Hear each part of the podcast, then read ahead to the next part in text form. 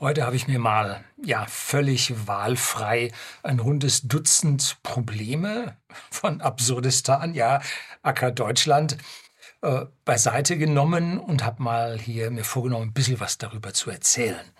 Und wenn Ihnen auch so ein Absurdistan untergekommen ist, dann bitte ich Sie, mir doch eine Mail zu schicken, und zwar hier unten an die Adresse, die ich Ihnen einblende damit ich, mache sie nicht länger als, ich sag mal, 20 Zeilen in Ihrem E-Mail-Programm, damit ich, ja, nicht dieses ewige lesen muss. Ich bedanke mich recht herzlich für viele, viele Einsendungen, die ich jeden Tag erhalte. Und einen Teil davon greife ich mir raus. Aber wenn ich jetzt hier so einen extra Aufruf mache, dann bitte nicht drei, vier Seiten lang, dann werde ich mit Lesen nicht fertig. Also schön prägnant. Und wenn Sie dann noch einen Link dazu haben, dass man das ein bisschen unterfüttern kann, dann freue ich mich darüber sehr. Und dann kann ich hier diese Serie über Absurdistan Teil 1 von N, die wir gerade sehen, dann hier öfter mal fortführen. So, jetzt halten Sie sich fest, schnallen sich an, damit Sie nicht durch die ganze Fliehkraft aus dem Sitz geschleudert werden, was es heute da alles zu hören gibt. Los geht's.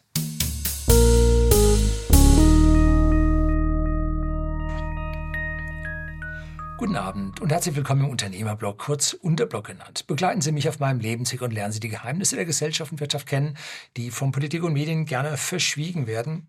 Und wenn ich hier Zuschriften erhalte, dann gebe ich die ja alle natürlich anonym weiter, damit niemand hier ja in Verlegenheit kommt äh, und dann ja irgendwo von seinen Kollegen oder sonst wem da unangenehme ja, Diskussionen und Fragen ja, zu beantworten hat. Eine Mail habe ich bekommen, da ging es um die Post, also um unsere ja, physikalische Kommunikation und Warenaustausch. Und da schrieb dieser Herr, seit damals ist vorgeschrieben, dass die Post in jeder Gemeinde mit mehr als 2000 Einwohnern mindestens eine Postfiliale haben muss. Jo. Bei mehr als 4000 Einwohnern darf die Verkaufseinrichtung nicht weiter entfernt sein als zwei Kilometer. Bei der Erfüllung dieser Pflicht hat die Post ihre Mühe. Nach Angaben der Bundesnetzagentur gab es bundesweit zuletzt etwa 140 Standorte, wo die Post sein müsste, es aber nicht ist. Gut ein Prozent der Pflichtstandorte sind das. Ja, das gehört zur Postlizenz, ich glaube, D-Lizenz oder so. Wenn die das ganze Land haben wollen, dann müssen sie auch dort für Präsenz sorgen und sie müssen auch raus auf die Inseln und, und all diese Sachen. Das gehört alles mit dazu.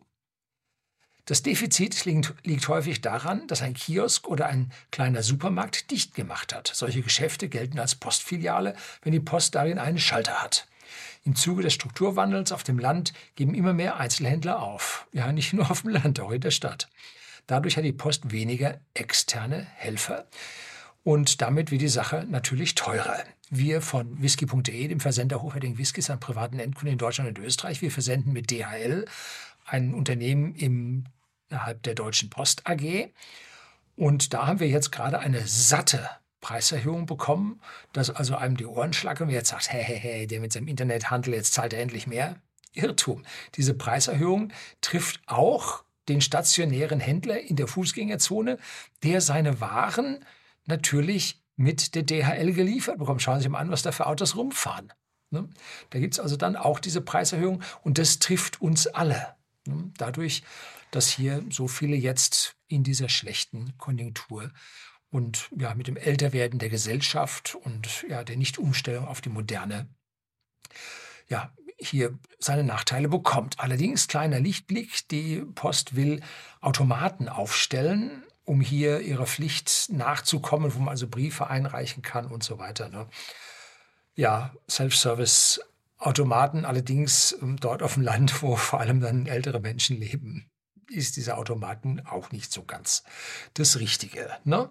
So, woran liegt es denn jetzt? Gehen wir, greifen wir die Sache ein bisschen weiter und schauen wir uns mal an, wie unsere Innenstädte denn aussehen. Und da habe ich vom dem IFH Köln habe ich eine Statistik bekommen und dieses IFH, also die Webseite ist so grottig, äh, da kriegt man gar nicht so richtig mit, was IFH bedeutet. Ne? Institut für Handelsdingsbums oder irgendwas? Ja, weiß ich nicht so. So, also IFH Köln. Und da sehen Sie jetzt von mir die eingeblendete Grafik. Und jetzt fangen wir unten mal an, wo es denn am schlimmsten ist, wo die Leute ja ihre Städte nicht weiterempfehlen wollen. So nach dem Motto, kommt zu uns in die Stadt, da geht's ganz toll. Und wenn es darum geht, ja, autofreundlich und parken, nee, da wollen also vier von fünf das nicht weiterempfehlen. Klar, die ganz große, der ganz große Tenor von diesen rot-grünen Stadtregierungen war grundsätzlich Auto raus aus der Stadt. Ne? So, das war der große Tenor. Parkplätze weggemacht. Ja, und die Leute in den Innenstädten war schon schwierig mit der Frequenz. Ne? Dann sagt man, okay, sollen wir das Fahrrad? Und dann schaut man sich die Fahrradfreundlichkeit an. Ja, nur 23 Prozent.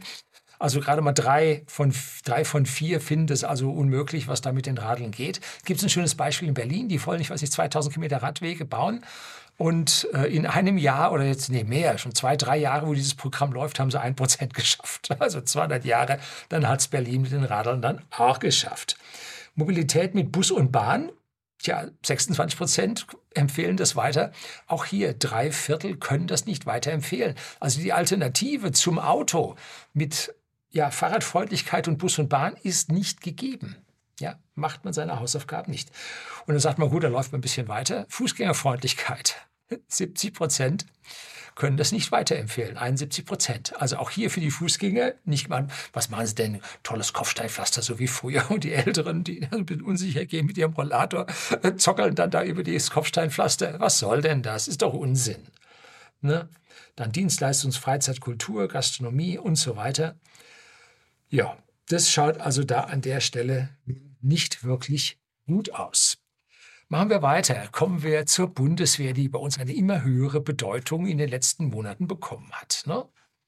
Da haben wir einen neuen Verteidigungsminister und der äußerte gleich in den ersten zwei Tagen, äh, wow, also wo haben Sie den ausgegraben? Er hat also keine Angst, kein, Entschuldigung, keine Angst vor einem Atomschlag. Ja, sollte man nicht vielleicht lieber Kriegsminister nennen statt Verteidigungsminister? Ist schon schwierig.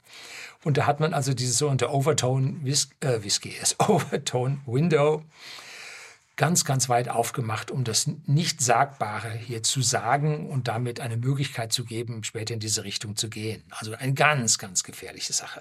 Ne? Ach ja, Wehrpflicht will er auch einführen. Ja, kommen wir zuerst mal ähm, zur Bundeswehr und diesen Kriegshandlungen.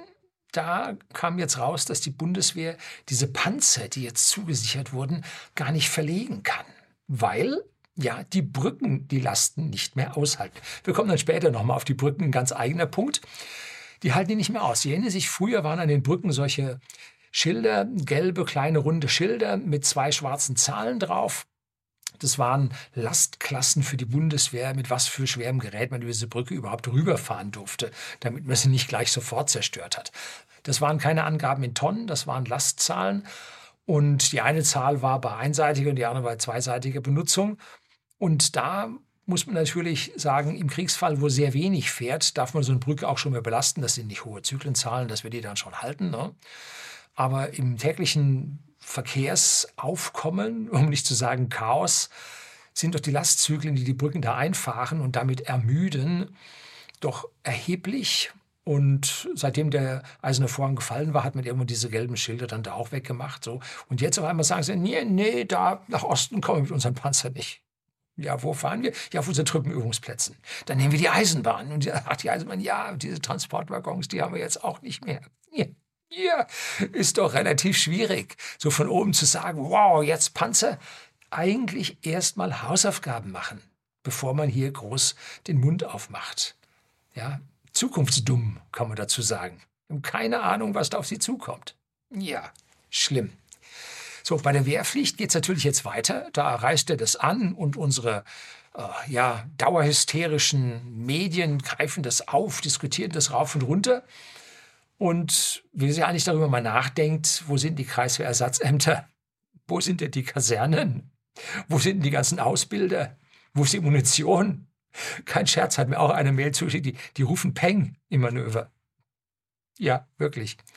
Und dann das Tollste, jetzt haben sie ja Schützenpanzer hier verlagern wollen, haben gemerkt, sie haben keine Munition. sie haben für drei Tage, glaube ich, Munition kam raus. Und Schützenpanzer haben sie nun gar keine Munition. Und die kriegen sie auch nicht, weil sie die aus der Schweiz beziehen. Die ist neutral. Ne? Man, und ein neutraler Staat wird in ein Krisengebiet keine Munition liefern. Das gehört sich nicht. Ne? Das ist richtig. Dazu hat die Bundeswehr dann noch einen hohen Krankenstand. Hm? Es könnte daran liegen, dass wir 99 Prozent plus einer Behandlung unterzogen haben. Zum Krankenstand kommen wir nachher auch noch. Und wenn jetzt Wehrpflichtige eingezogen werden, dann werden sie natürlich nachgeimpft. Das wird eine schwierige Geschichte in diesem Staat. Ne? Also da sollte sich der Verteidigungsminister lieber wieder etwas zurückziehen. Dann kommen wir zum Punkt der Migration. Da halte ich mich sehr stark zurück, weil ich da nicht so viele Einblicke habe. Aber ein paar Dinge sind mir jetzt schon sehr aufgestoßen. Der 25. Januar 2023 war ein denkwürdiger Tag. Wir hatten acht, acht Messerangriffe in Deutschland. Hm, ganz übel, darunter auch der Angriff auf den einen Zug. Und da gab es dann zwei Tote und ansonsten, also es geht rund bei uns und die Medien sind ziemlich still. Dazu haben wir noch jetzt ja Raketenwissenschaftler bekommen. Das ist jetzt ein bisschen, äh, man hat ja von lauter Fachkräften gesprochen. Ähm, leider befinden sich aber, ich glaube, 80 Prozent, 70 Prozent der zu uns gekommenen in Sozialhilfeeinrichtungen und können also hier nicht bei uns arbeiten, weil es auch ein Stück weit an Sprachverständnis und Ausbildung fehlt. Aber sie haben zu Silvester mit ihren Raketen ganz schön rumgeschossen und darum heißen die jetzt scherzhafterweise Raketenwissenschaftler, was ein sehr, sehr trauriger Anlass ist und hier eine gewisse Art Zynismus darstellt, für den ich mich, nein, nicht entschuldigen möchte. Ich kann ihn nur mit dem Zynismus, kann ich das ertragen. Und da hat man gegen Rettungswagen in Berlin in der Silvesternacht Angriffe gemacht und hat Feuerlöscher durch die Scheibe geschmissen. Wenn jemand einen Kopf kriegt, wäre er tot gewesen. Und die sind jetzt alle eingesperrt, die über 100, so viel, die man da festgenommen hat. Nein, natürlich nicht. Die sind alle wieder auf freiem Fuß. Und wie es letztlich eine Richterin in irgendeiner Talkshow sagte, hat man mir zugetragen, gegen noch kein einzige dieser Personen ist Anklage erhoben worden. Das dauert in unserer Justiz natürlich sehr lange und so weiter und so fort. Freigelassen hat man, weil keine Fluchtgefahr besteht. Die sind ja zu uns geflüchtet. Ja, so irgendwie werden Sie sich das schon denken. Aber die Mühlen mahlen so langsam, dass das sehr lange dauert. Und wenn man nun, ich sage mal, relativ junge, ähm, Delinquent ist das falsche Wort, äh, Verdächtige hat, dann muss man da im Prinzip relativ schnell strafen, damit es in den Kopf hineingeht, dass sich da nicht falsche ja, Verhaltensmuster ausbreiten und das immer wieder und immer wieder passiert. Ne? Das muss schnell passieren. Das hat nicht 90 Tage oder 120 Tage Zeit, dass man das macht. Eigentlich hat es gesagt, ein halbes Jahr braucht es, ne? 180 Tage. Da können sich gewisse Handlungen schon ganz schön verfestigen. Da gibt es einen Artikel vom Fokus drauf. Polizei bestätigt Berliner Böllerangreifer auf freiem Fuß. Und Zitat daraus, Ermittelt wird wegen Angriffen auf Vollstreckungsbeamte, Brandstiftung, Verstößen gegen das Sprengstoffgesetz und Landfriedensbruchs. Am Ende des strafrechtlichen Ermittlungsverfahrens entscheidet die Staatsanwaltschaft, die ist, Achtung, das ist von mir weisungsgebunden, durch den Berliner wahrscheinlich Justizsenator, Innensenator, irgendwie so einen von denen, ob ein hinreichender Tatverdacht besteht. Freiburg, da gab es sowas Ähnliches, eine ja auch grün regierte Stadt in Berlin haben wir ja noch Rot-Grün, könnte sich jetzt auf Grün-Rot ändern, kommen wir gleich auch noch ein bisschen dazu. Wir haben dort eine gemeinsame Pressemeldung der Staatsanwaltschaft Freiburg und des Polizeipräsidiums Freiburg gesehen. Seit Ende Dezember 2022 ist die Zahl von Diebstählen hochwertiger Waren, insbesondere aus und in Kaufhäusern in der Freiburger Innenstadt, sprunghaft angestiegen insbesondere junge Männer, vornehmlich aus der Region Nordafrika, die sich häufig erst seit wenigen Tagen in Freiburg aufhalten, deren Identität in der Regel nicht sicher feststeht, entwenden hochwertige Kleidungsstücke oder Parfüms. In anderen Fällen bestehlen die Täter andere auf ihren Einkauf konzentrierter Kunden, denen sie ihre Handys oder Geldbörsen aus den Taschen ziehen. Hm? Fazit, na gut, ist noch keine Statistik, aber die Kausalität sieht man, je rot-grüner eine Region ist, umso heftiger wird es sie treffen. Hm? Gar nicht gut. Kommen wir zur Umwelt und die wird momentan ja extrem gebeutelt. Also die wird extrem getroffen und das unter einer Regierung, die eine Beteiligung ja, der Grünen Partei hat, die ganz weit vorne dabei ist, um Umweltschutz kämpft, um CO2-Ausstoßbegrenzung kämpft und so ganz große Themen äh, im Wahlkampf vor sich hergetragen hat, wie übrigens auch keine Waffen in Krisengebiete zu liefern. Das war vorher ganz großes Thema. Und äh, Energiesicherheit war ganz, ganz großes Thema. So, und seit dem Abschalten der Kernreaktoren, das vor ihrer Zeit passierte, aber jetzt zum 1. April kommen die letzten drei dran, läuft viel mehr fossile Energieerzeugung als zuvor. Ja, wer hätte das gedacht? Man hat von dem, was man will, beim Beibehalten des Abschaltens der, ja, der vorletzten drei und dem Beibehalten des Abschalttermins oder des Streckbetriebs zum 1.4. hat man hier den CO2-Ausstoß ganz, ganz locker erhöht. Und wenn man sich anschaut, wie diese Kernkraftwerke Energie erzeugen, dann ist das gerade dieselbe Menge, die bei uns auf regenerative Art und Weise mit Wind und ich glaube und Sonne gemeinsam im Jahr an Kilowattstunden, nicht an Peakleistung, Kilowattstunden hier produziert werden. Vor der Wahl traten die Grünen also ganz massiv als Friedenspartei auf. Heute gibt es also apokalyptische Hofreiter, um das mal so zu titulieren, die immer schwere Waffen aufrufen. Ne? Und Frau Baerbock erklärte in einer Stellungnahme eigenmächtig Russland den Krieg. Wir befinden uns im Krieg mit Russland. Hat die noch nie was von parlamentarischer Demokratie gehört? Ist sie auch so ein, eine Anhängerin des, ja, des bestimmenden Staates, um hier nicht noch schlimmere Worte benennen zu wollen, dass also hier die Regierung sich permanent angeblich in Not befindet und hier Dinge macht, ohne das Parlament aufzurufen? Also geht ja überhaupt nicht. Verständnis, ich denke, sie kommt vom Völkerrecht. Also das hat sie an der Stelle wohl nicht so studiert. Ne? Und jetzt kommt die Bundesnetzagentur, die man dann den ehemaligen Leiter entfernt hat und den Grünen da vorne drauf gesetzt hat. Die wollen jetzt die E-Autos und die Wärmepumpen abschalten. Ja, warum? Energiemangel. Ne? Und zuerst fordern die Grünen also die Einführung von beidem, weil das sehr, sehr gut ist. Natürlich von den Wirkungsgraden, ich bin dabei. Wir haben selbst Wärmepumpe, wir fahren selbst E-Autos. Die Wirkungsgrade sind fantastisch, die sind bestechend. Und das ist die Zukunft. Aber hinzugehen und jetzt die Energieerzeugung abzuschalten, dass diese hervorragenden ja, technologischen Entwicklungen nicht mehr zum Tragen kommen, wie verrückt kann man sein? Verbrenner haben einen schlechten Wirkungsgrad.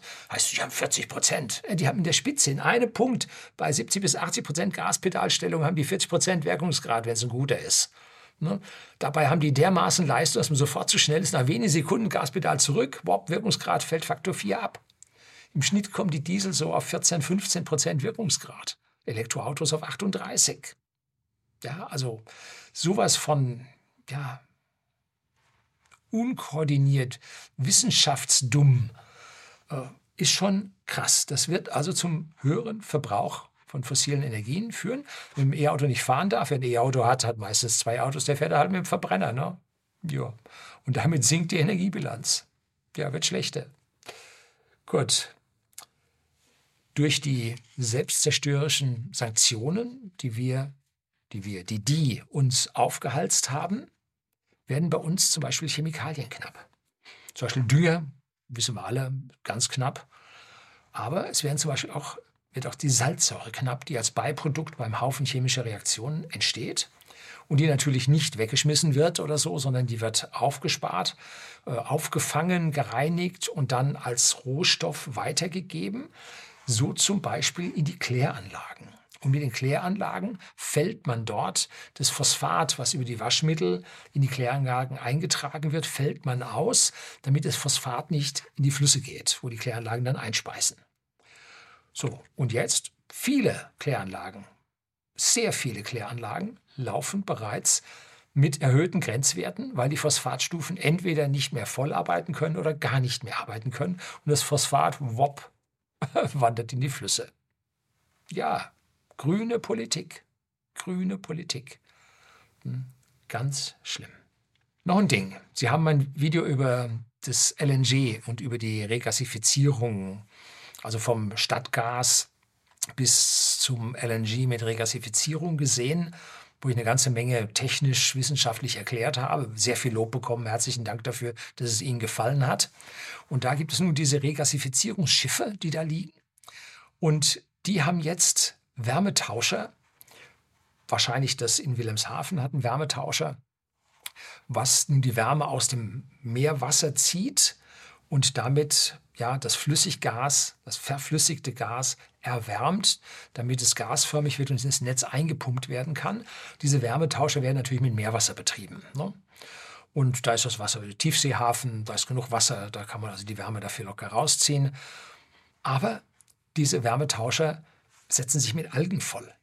Und dafür verwendet man nur jetzt einen Chlorzusatz, ja, um diese Wärmetauscher freizuhalten. Und das Umweltbundesamt hat die Verwendung, diese 100.000 Kubikmeter, was immer das war, nageln Sie mich nicht fest, ähm, an Chlor akzeptiert, dass das dort eingeleitet wird, was natürlich mit dem Wasser dann raus ins Meer geht, um diese Algen wegzuhalten. Jo, völlig grüne Technologie, einwandfrei gelaufen. So läuft es überall. Ne? Sinkender Wohlstand führt zu mehr Umweltverschmutzung. Die Ideologie mit der Fokussierung auf ganz wenige Themen, auf ganz wenige Kriterien. Wir schauen nur aufs CO2 an einer einzigen Stelle. Wir schauen nur auf die Kernkraft und alles andere ist uns egal, führt jetzt von einem mühsam erreichten Maximum an ja, Umweltschutz, den wir haben, bröckelt das nun nach allen Seiten weg. Lässt sich nicht mehr halten. Ne? Ganz wichtig, Ideologie kämpft immer gegen das Optimum, weil es halt eine Ideologie ist und nicht das gesellschaftliche Maximum darstellt. Kommen wir jetzt zum Transport und zuallererst zur Eisenbahn. Ja, ich weiß.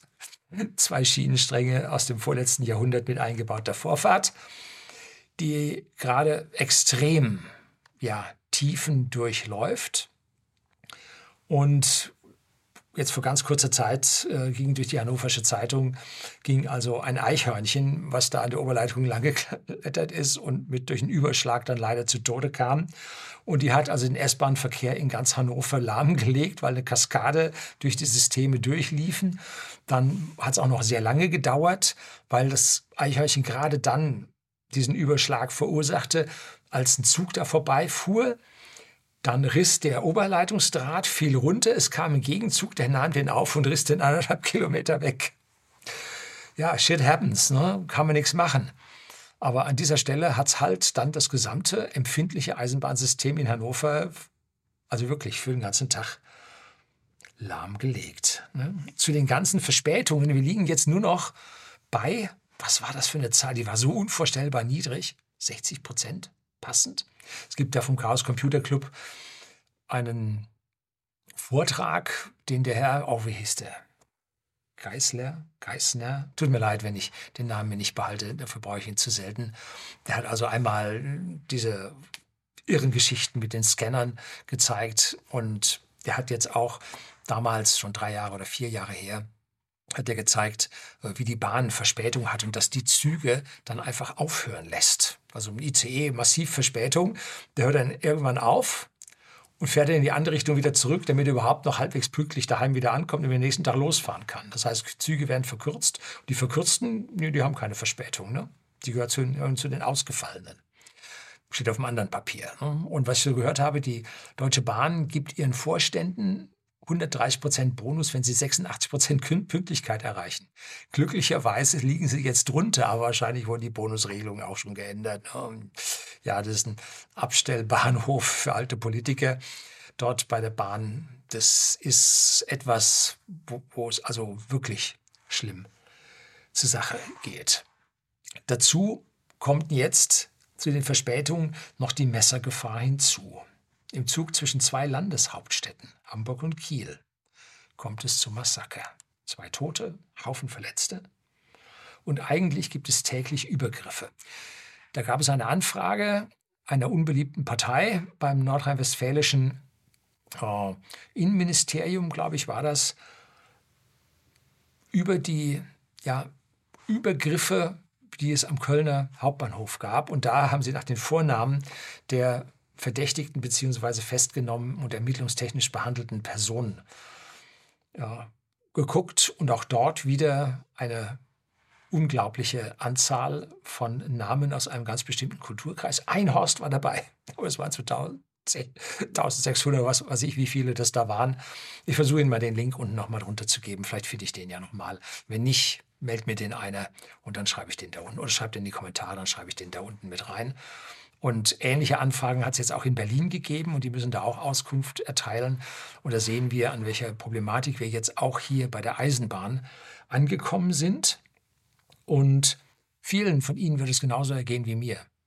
Ich fahre keine Bahn mehr. Nee, da bringt mich keiner mehr rein. Zumindest mal nicht in Deutschland. Singapur U-Bahn fahren, ganz bestimmt. Japan, ganz bestimmt. Ja, Schweiz, auf jeden Fall. Ne? Also so, an der Stelle muss man sagen, dort, wo man es im Prinzip äh, hier ideologisch vorantreiben will, null. Ne? Können keine Sicherheit garantieren. Ne? Schlimm. Dann kommen wir zu den Autobahnbrücken. Ja, die sind in einem Zustand. Da habe ich jetzt extra nochmal gesucht, weil ich das letzte Mal dieses, äh, diese Dinge nicht habe finden oder falsch genannt hatte.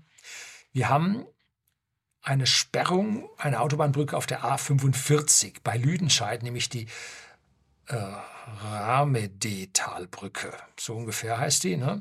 Und das seit Dezember 2021. Da seitdem fährt da kein Auto, ne? ist gesperrt. Dann bei Rinsdorf ist die A45 Autobahnbrücke, auch A45, die befindet sich ja 2017 im Bau. Das geht lahm voran. Die Chinesen hätten da schon zehn Brücken gebaut. Nö, geht da einfach nicht vorwärts. Ne? In Düsseldorf hat mir letztlich einer da gesteckt. Ich bin auch selber drüber gefahren.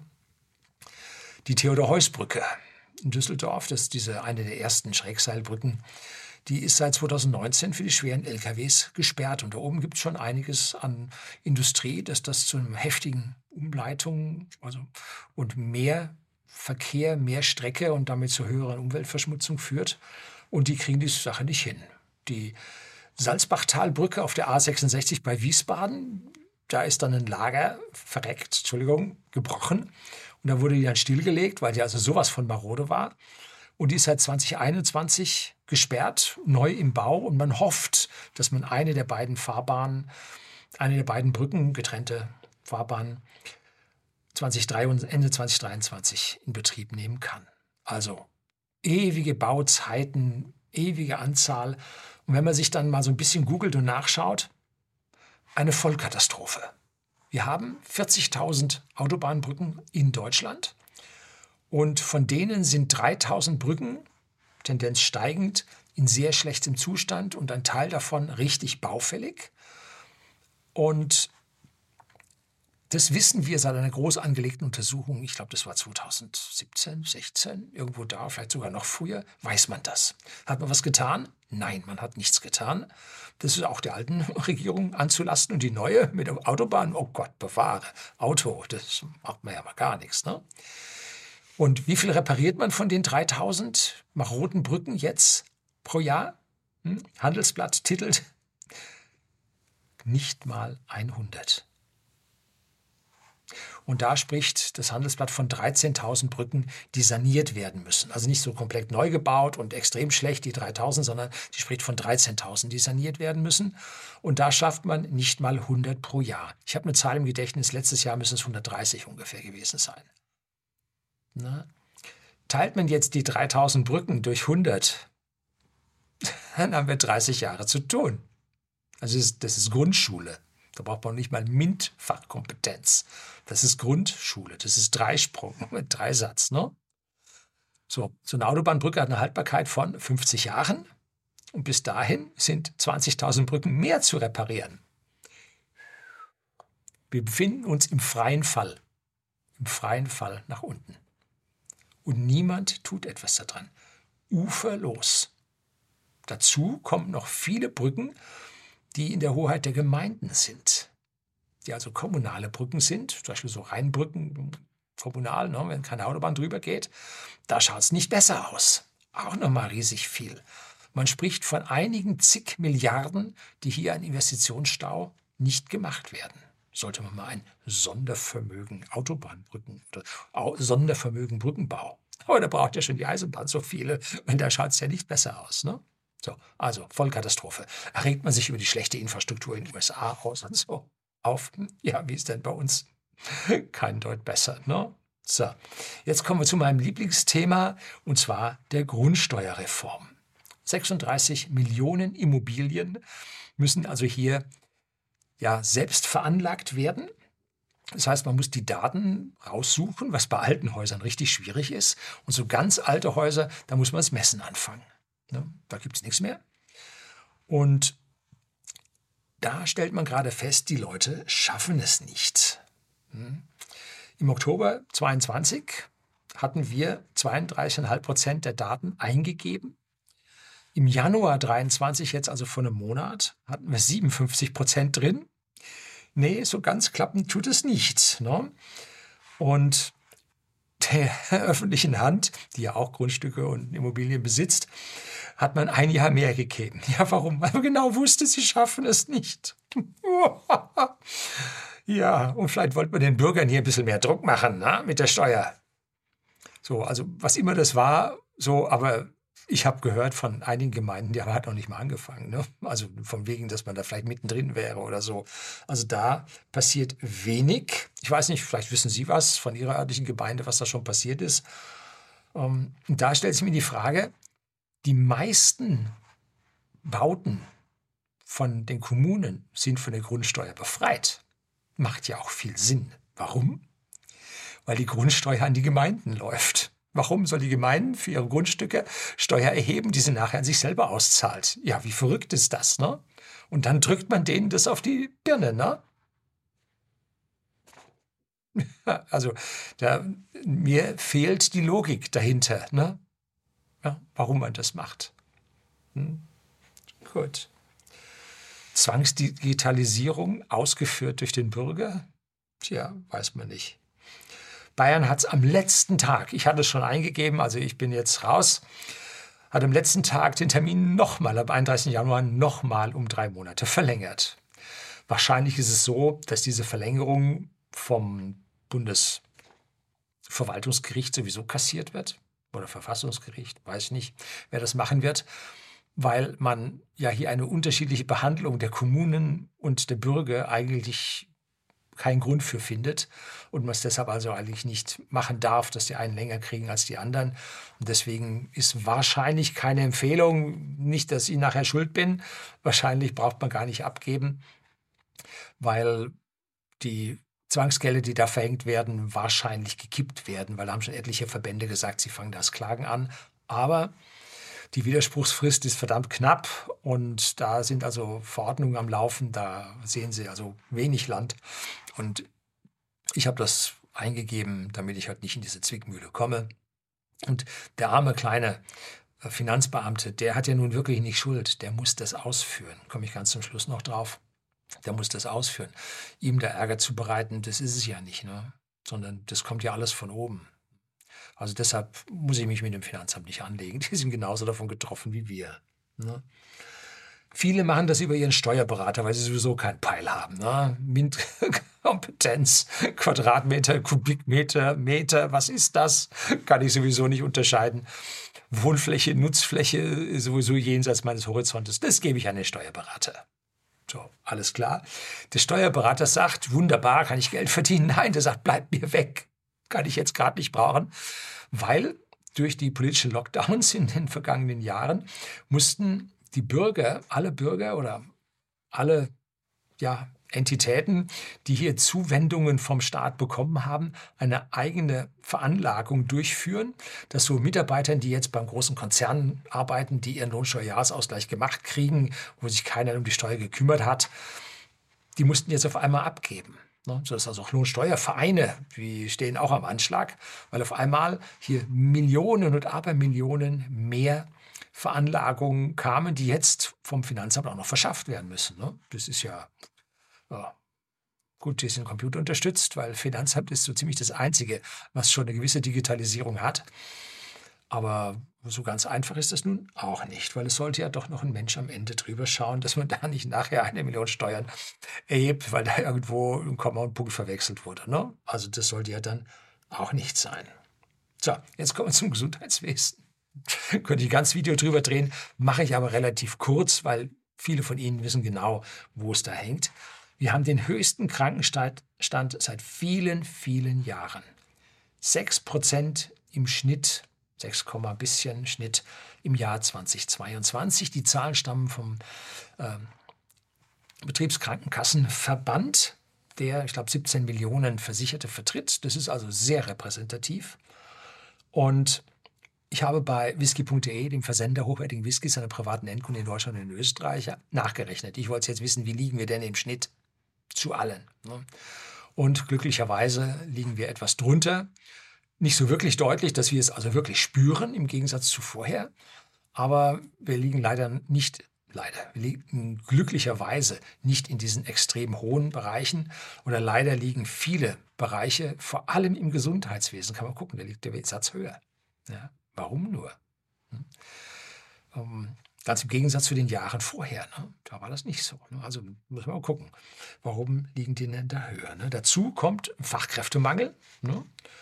Und die Leistung der Unternehmen durch diese Ausfälle, die müssten im Prinzip jetzt, wenn sie vorher 2, 3 Prozent Krankenstand hatten und jetzt haben sie 6, 7 Prozent Krankenstand, das Geld müssen sie draufschlagen auf die Preise, weil die Kosten bleiben ja. Und jetzt Zulieferer, der hat die gleichen Krankenstände, der schlägt drauf und man selber schlägt drauf und ja, der Kunde hinten muss es am Ende dann bezahlen. Nennt sich Inflation, Preissteigerung. Ne? Die Leistung unserer Krankenhäuser sinkt ebenfalls. Da könnte es auch einen Grund geben, weil hier eine gewisse Pflicht bis vor kurzem bestand, der einige Leute, einige Beschäftigte doch von der Arbeit abgehalten hat. Und wir haben auch so jemanden bei uns eingestellt. Der wollte das im Gesundheitswesen, Zahnarzt, wollte das nicht über sich ergehen lassen. Der wollte sich da der staatlichen Pflicht nicht unterwerfen. Jo. Ist ein Leid des anderen Freud. So, das beste Gesundheitswesen haben wir schon lange nicht mehr. Wir haben das teuerste, da stimme ich mit Ihnen überein. Und unsere Lebenserwartung hat aktuell abgenommen. Der hohe Krankenstand und die hohe Übersterblichkeit, die fordern jetzt ihren Tribut. Bei den Jungen hat die Lebenserwartung 0,6 Jahre abgenommen und bei den Mädchen um 0,4 Jahre. Das heißt, wir sind in Summe ein halbes Jahr in der Lebenserwartung runtergegangen. Und gleichzeitig sind die Kosten unseres Systems schier explodiert. Ja? Krass. Und es gibt andere Länder, bei denen steigt die Lebenserwartung schon wieder. Bei uns nicht. Bei uns geht es noch zurück. Bei anderen Ländern, zum Beispiel Schweden, steigt die Lebenserwartung wieder. Ein ganz skurriler, trauriger Fakt nebenbei. In den Krematorien in Berlin, das sind also dort, wo äh, die Leichen verbrannt werden, die Toten verbrannt werden. Und dann wird also die Asche in Urnen gesammelt und dann gehen die im Prinzip auf die Friedhöfe, werden sie beerdigt und so. Ne? Und da gibt es etliche Bereiche, die so überlastet sind, dass dort Urnen seit 2021 stehen und für die wurden keine Sterbeurkunden ausgestellt, weil die ganze Verwaltung das nicht packt. Und was bedeutet das, wenn man keine Sterbeurkunde hat? A, kriegst du die Urne im Friedhof nicht unter die Erde oder in die Mauer. Und dann kriegst du keine Hinterbliebenenrente. Ja, nur mit Sterbeurkunde, nicht mit Totenschein, mit Sterbeurkunde gibt es das. Keine Erbschaften. Ja, kein Hartz IV. Ne? So, also das ist schlimm. Und an dieser Stelle trifft es die Ärmsten immer am härtesten unser großes soziales, rot-grünes, sozialistisches System auf dem Vormarsch ins Versagen. Ganz deutlich. Also Deutschland hat fertig, ne?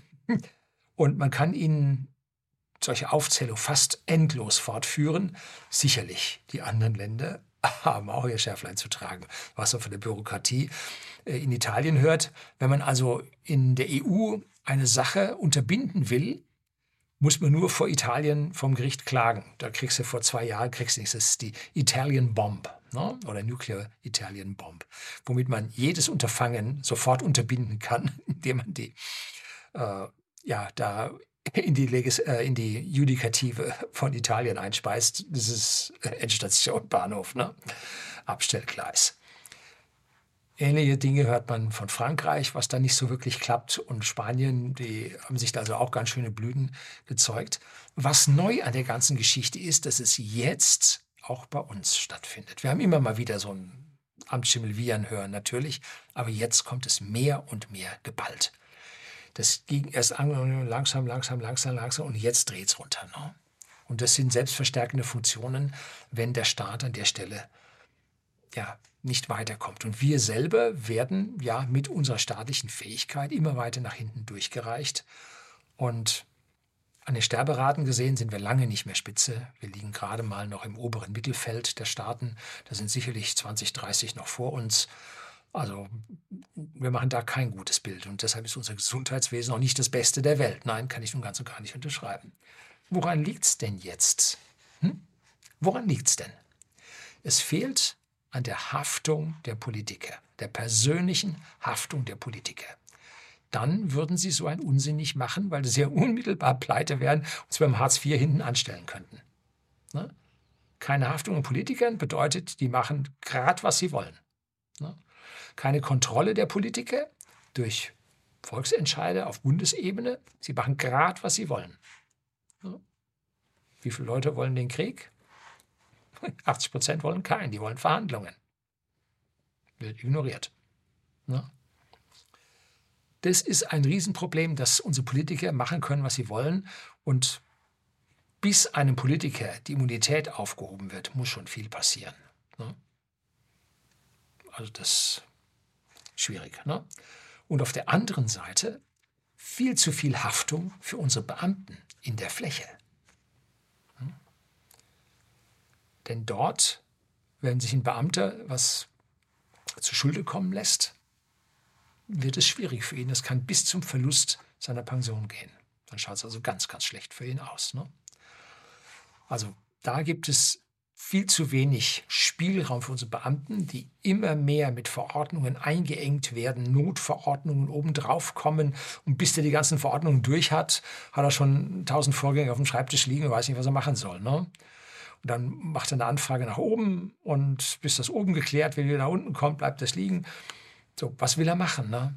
Es ist für ihn blitzgefährlich, habe ich mal vor Jahren im Video gedreht über einen Beamten, der kurz nach der Ausbildung, nach dem zweiten Jahr im Beamtenverhältnis dann ausgeschieden ist und sagt, das, das geht so nicht, das macht er nicht, das kann er nicht verantworten. So, wie gesagt, ich freue mich, wenn Sie hier noch ein paar Beispiele haben, dann drehe ich irgendwann mal Absurdistan Teil 2, 3, 4, N, ganz viele. Und bis dahin, herzlichen Dank fürs Zuschauen.